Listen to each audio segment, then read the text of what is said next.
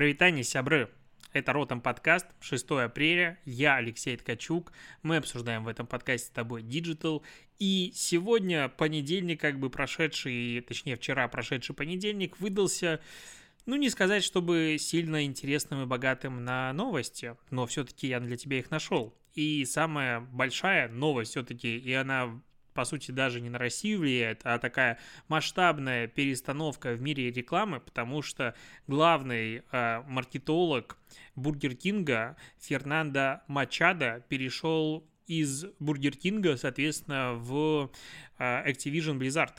И это вау. Ну, то есть Бургер Кинг за последние годы, а это с 2014 года этот э, Мачадо отвечал за маркетинг Бургер Кинга, он прям, ну, как сказать, на мой взгляд, это были одни из самых интересных, креативных и нестандартных рекламных кампаний, которые в целом обсуждались, были заметными, и они были не только в кейсах на условном э, канских львах или где-нибудь еще, они выходили, ну, прям масштабными компаниями. И вот его переманили в Activision Blizzard, и это, ну, интересно, как он будет э, качать теперь маркетинг этих игр, потому что там развернуться есть чем. Там есть и Call of Duty, и, не знаю, Overwatch, Candy Crush, и World of Warcraft, э, StarCraft, интересно, будет новая версия, не знаю.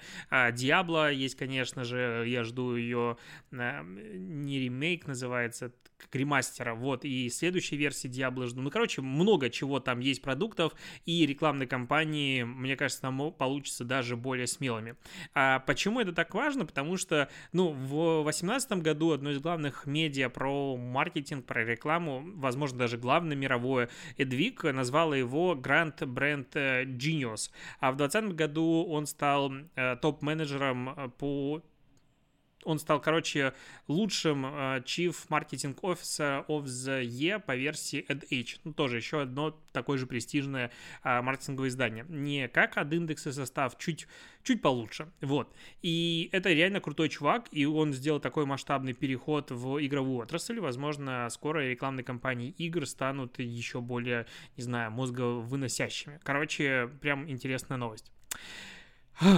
Есть кейс от Philips на составе, опубликован, скорее всего, это Дзен пиарит э, себя, продолжает рассказывать о том, как классно на Дзене размещать рекламу крупных брендов. Короче, э, Philips сделали пилотный флайт в 2020 году и получили 4 миллиона, больше 4 миллионов просмотров видосов и больше 1 миллиона дочитываний статей.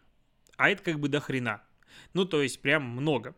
При этом общая цена за действие по статьям составила 307 рублей, а минимально 248 рублей. И здесь действие, это даже это не дочитывание, конечно же, нет. Это нажатие на кнопку «Добавить в корзину» в Яндекс.Маркете, куда как бы переход после дочитывания и вел. К сожалению, не рассказывают нам, какая была итоговая конверсия с «Добавить в корзину» в покупку и вот стоимость, ну, уже и так хорошо, что показали CPA по добавить в корзину. По видосам цифра на самом деле похуже. 1401 рубль – это средняя цена. А, вот добавить в корзину минимальная 469 рублей. То есть видосы не зашли. Что интересно, что среднее время на странице у Дзен статей 2 минуты, у Дзен видео 3,5 минуты, это как бы немало. И дочиток 170 тысяч, получается, у них было, 61% дочитывал до конца. Это что? Это, возможно, какая-то отдельная материала? Ну, короче, не суть. А, много статей написали и говорят о том, что эти статьи по количеству дочитываний, по количеству просмотров, они сравнялись с какими-нибудь э, крупными, назовем это так, э, СМИ. Ну, вообще, на мой взгляд, Дзен их э, сильно перевыполняет, потому что если вдруг тебе, допустим, интересно, ты когда-нибудь сталкивался с пиаром и пойдешь смотреть, сколько стоят вообще статьи в различных медиа, прям охренеешь. А, у меня сейчас начинается такая скажем, тестовая компания «Эксперимент», кстати, я забыл ответить ребятам на почту, вот пока тебе говорю, вспоминаешь, кому забыл ответить на почту. И это сервис, короче, партнерский, запартнерились мы сейчас с ребятами, который занимается размещением статей в различных медиа, ну, типа такое, как хаб пиарщиков. А, ты просто покупаешь и вот в любое СМИ ты можешь попасть, короче, просто купив там статью. И ценники там, ну, я бы сок не платил. То есть вот у нас есть Мейв, у меня, ну, как бы я сооснователь, а, и надо его продвигать. Я понимаю, что, во-первых, таких бюджетов нет, во-вторых, я точно не готов заплатить за то, что там статью прочитает тысяча, две тысячи человек, или там даже какое-то большее число, 100-200 тысяч рублей. Безумные показатели по стоимости э, статьи. Я раньше думал, что у меня в блоге, допустим, у меня раньше статья стоила, по-моему, 30 тысяч рублей, да, разместить какую-то типа более-менее интересную. А если там писать, то, по-моему, X2 я ставил прайс, честно, не помню цифры. Я даже не помню, сколько у меня сейчас в медиаките стоит это. Я думал, блин, дорого, потому что я, типа, не могу обеспечить, там, 10 тысяч просмотров хотя бы. А я смотрю медиакиты, типа, состава, в котором вообще тебе условных просмотров не обещают, там, тысячу. Это будет стоить, там, 100-140 тысяч рублей. Короче, безумных значений. А на Дзене это получается, ну, существенно дешевле, ты платишь за дочитывание. Это, конечно, очень прикольно. И вот чуваки дают выводы, как бы, саммари, что они написали 70 статей, которые собрали вот как раз-таки суммарно этот 1 миллион дочитываний, и вот они выработали алгоритм, которого придерживаешься, чтобы статьи стали популярными у пользователей. И мне здесь понравилась одна вещь а, по поводу заголовка. Называется он кликабельный. Типа, надо сделать кликабельный заголовок, не кликбейтный, кликабельный. Вот как надо правильно теперь говорить. Ну, а очень простой, как бы, цикл, не цикл, да, цикл статьи, а, не знаю, сценарий. Вначале поднимаешь какой-то вопрос и обещаешь, что в статье будет ответ, потом отрабатываешь основные возражения пользователей, потом помогаешь понять, кому подходит этот товар, отвечаешь на самые частые вопросы по эксплуатации, а, рассказываешь какие-то интересные дополнительные возможности и call to action финальный. Все, все логично. Но меня позабавило, что не кликбейт, а кликабельный заголовок. Это, конечно, прекрасно. На мой взгляд, это практически, особенно когда мы говорим про дзен, это слова-синонимы, к сожалению. Так как бы работает пока а, алгоритмические медиа. А, в ТикТоке запустилась новая рекламная кампания, точнее, для ТикТока запустили рекламную кампанию, новую ее сделали Zebra Hero а, под названием «Вот что я узнала в ТикТок», либо узнал в ТикТок. И там идут несколько роликов, в которых рассказывается всякие подборки новых интересных вещей, типа я узнал о том, что свет от Солнца доходит до Земли за 8,5 минут. Или о том, что кипяток на морозе быстро замерзает. Или что-нибудь еще. И чтобы тренировать память, надо играть в шахматы. Короче, честно говоря, так себе новые знания а, из ТикТока, потому что, ну, в ТикТоке есть безумно крутая рубрика, не надо ничего придумывать, называется этот вид контента, ну, по крайней мере, я его так называю, лайфхаки из ТикТока. Когда ты его смотришь, понимаешь, что, блин, вот это, конечно, штука. Я сейчас перед подкастом, когда сидел, готовился, пытался вспомнить хотя бы один интересный лайфхак, который я все-таки запомнил, потому что я их вижу постоянно, такой, вау, а так что можно было? И, наверное, последнее это было про крышку от э, кастрюли или сковороды, которую можно вставить в ручку. Ну, то есть не знаю, как объяснить это в подкасте, это на показывать, но вот прям где ручка, там идет э, у кастрюли и сковороды, не знаю, бортик, и туда типа идеально вставляется, и так это задумали, оказывается, ну типа по версии ТикТока э, производителя.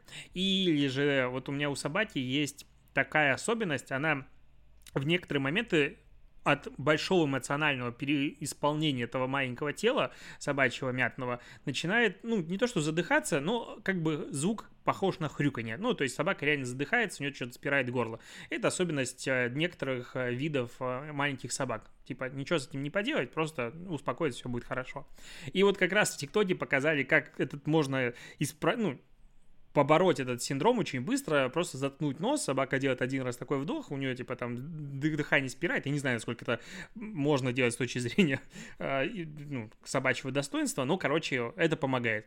Я попробовал пару раз попытаться так сделать, но собака от меня убегает быстрее, и поэтому не получается проверить его на практике, но в целом, как бы, лайфхаки там регулярно есть, и мне кажется, в этой компании можно было бы использовать более вот такие предметные лайфхаки, которые реально удивляют, потому что такие пока, ну, типа, скучные. А, появилась статистика о том, что россияне начали материться в соцсетях больше после запрета на мат. На 10% больше стало а, мата, нецензурных выражений в социальных сетях с момента вот запрета мата. Ну, стало больше и стало больше. Что еще сказать? А, вот сегодня завершилась десятилетняя судебная тяжба, назовем это так, между Гуглом и Oracle как ты странно произнес Oracle, как будто подавился. Ну, Oracle так и произносится. И в чем была суть претензий? Короче, суд постановил, что Google не нарушил законов об авторском праве, когда использовал API-шку Java при разработке Android, которая принадлежит как бы а, Oracle назовем это так. И суд, ну, точнее, иск был подан в 2010 году, то есть, по сути, когда Android э, только начал развиваться, а Google пытался доказать о том, что мы скопировали эту опишку для повторной реализации в добросовестных, а, как, не знаю, целях, и, короче, всю, вот все время а, судебных разбирательств, по сути, суд всегда стоял на стороне Оракла, Оракла, а вот в конце почему-то решил, что все-таки Google особо не виноват, потому что там уже иски были в 9,3 миллиарда в конце, то есть много денег надо было бы заплатить. Понятное дело, что Google бы от этого не разорился, но все равно денег как бы до хрена. А, но в итоге по какой-то причине я, честно, не разбираюсь в этих вопросах, я просто читаю статью, говорю тебе, Google не оштрафует на такое большое количество денег. Мы можем с тобой, наверное, порадоваться, хотя на самом деле по барабану.